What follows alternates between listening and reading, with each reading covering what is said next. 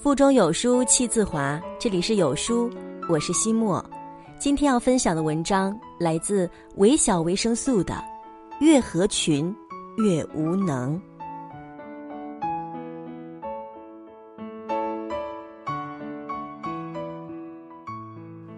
我刚刚开始工作的时候，曾经一度为一个问题深感疑惑：为什么身边的女同事都非得一起去上厕所？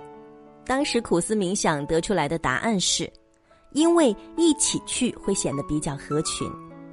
我清楚的记得当时进入了一个项目组，女经理跟我说，看见那些老板们每天中午自己一个人去吃饭，深夜加班独自一人离开，就觉得他们很孤单。我真的不想成为那样的人。正是因为大部分人都追求着和大家一样，所以那个项目组出现了一些怪异的现象。明明工作加班到晚八点就可以完成，大家非要拖延，宁愿六点出去吃饭，到九点回来，也要拖到十二点才疲惫不堪的回家。工作效率高的早一点走，被视为工作态度太差。极度拖延、极度疲劳也毫无意义，但却一直持续着，没有一个人敢发声。当一个群体以埋没个性为荣。评价绩效不以结果，而以大部分人所认定的加班为标准，这个群体必然渐渐沦为平庸。事实上，那个害怕孤独午饭的女经理一直都没有升迁，这个项目也一直没有做成功。我想起了美国人詹姆斯·瑟伯写过一段十分形象的文字，来描述这种羊群效应。突然，一个人跑了起来，也许是他猛然想起了与情人的约会。虽然已经迟到很久了，不管他想些什么吧，反正他在大街上跑了起来。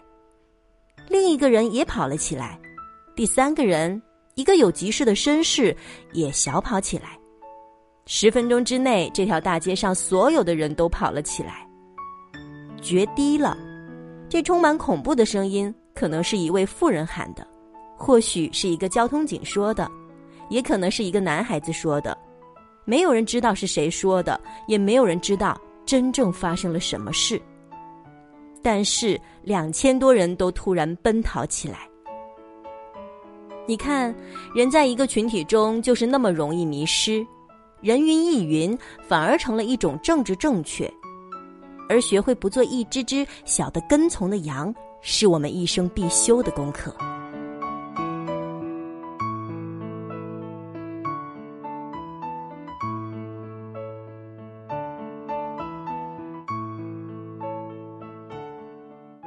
不久前看了一则新闻，非常有趣，也觉得挺受启发的。江苏淮安有一个高校里面的宿管阿姨赵毅，非常喜欢把小黑板的通知用段子的形式呈现出来。你们看看她都写了什么：“天将降大任也，我却要考英语四六级，记得带三证加收音机加脑子。楼内监控已启动运行，一保证同学们的物品安全。”二不要再企图带女生混进去。三着装不要太露，免得现场直播。清明节和情人节是一样的，都是送花，然后说一堆骗鬼的话。原来这个宿管阿姨发现学生都不看小黑板通知，每次都是匆匆而过，灵机一动就想起了写小段子来吸引大家。每次看见这些幽默精灵的话，学生很自然就驻足记住了公告的内容。网友们纷纷说：“为什么这是别人家的宿管阿姨，而我家的阿姨只会催电费？”是啊，本来一个宿管员按大多数普通阿姨的工作标准，把电费催到手，把学生哄上楼，准时十一点拆散情侣，关门大吉，就已经是把工作做完做够。这个宿管阿姨独辟蹊径做的，不过就是把一件平凡的事情也做出闪亮点。乍一看，他的行为是蛮不合群的，甚至显得特别想红，特别来事儿，说不定也被人背后说特别的有心计。但是我相信，大部分老板都会 pick 这个不一样的他。这年头，谁都爱写月薪五千和月薪五万的差别，很明显，差别到底在哪儿？这个阿姨给我们最好的示范。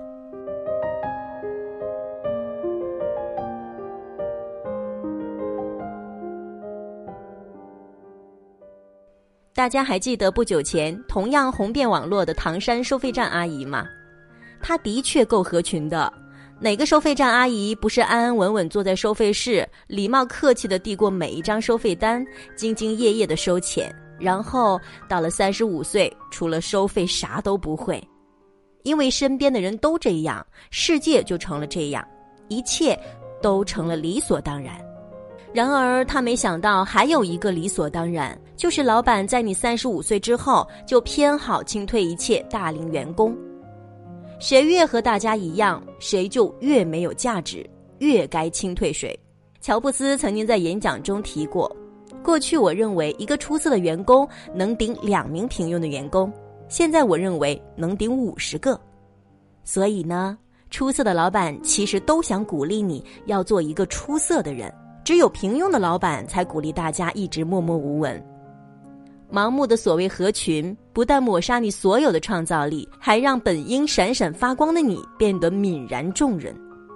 曾经有一个段子刷爆了朋友圈，一个老朋友想到我公司上班，让我帮忙推荐一下。我去跟老板说。老板，我的这位老朋友工作能力很强。老板，有多强？我，对工作认真负责，比我还厉害。老板，我知道了。第二天，我朋友来上班了。第三天，我被老板炒鱿鱼了。这个段子说明了什么？说明了世界上所有的老板都是精明的主，谁厉害就留下谁，这叫物竞天择。还连抱歉都不跟你说，什么叫做所谓核心竞争力？简而言之就是我不一样。如果没有过硬的本事，天天想着隔壁老王不是跟我一样差劲儿吗？我也随便完事儿就好。估计很大可能是和这个段子里的主人公的结局一模一样。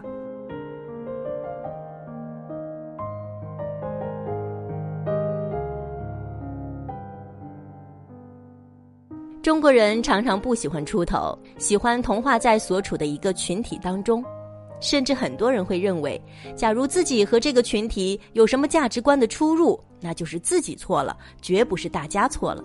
比如最近崔永元爆料范冰冰阴阳合同的事情，闹得沸沸扬扬，大部分名人都保持沉默，只有袁立、黄毅清寥寥数人站出来表示支持，整个娱乐圈都是沉默的味道。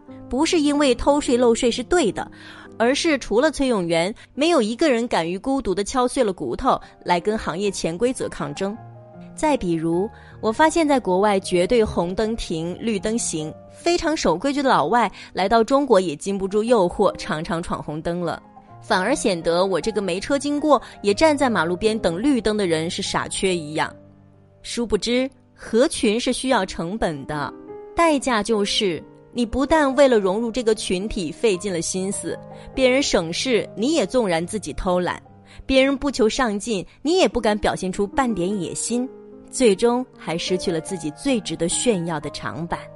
所以，大部分人后来渐渐变成了自己年轻时最讨厌的那种模样：欺软怕硬、油腻圆滑、但求安稳，甚至从来不去问一问自己为什么会变成这样。只是知道身边人人都是这样。一个人要脱离大环境的影响到底有多难？真的很难。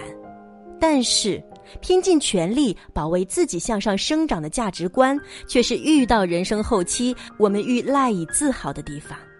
没有什么群值得你合一辈子，反而是与众不同的实力会给你一生保驾护航。这就是今天和你分享的文章。不知你是否有所感悟呢？欢迎在留言区留下自己的想法。我是西莫，明天见。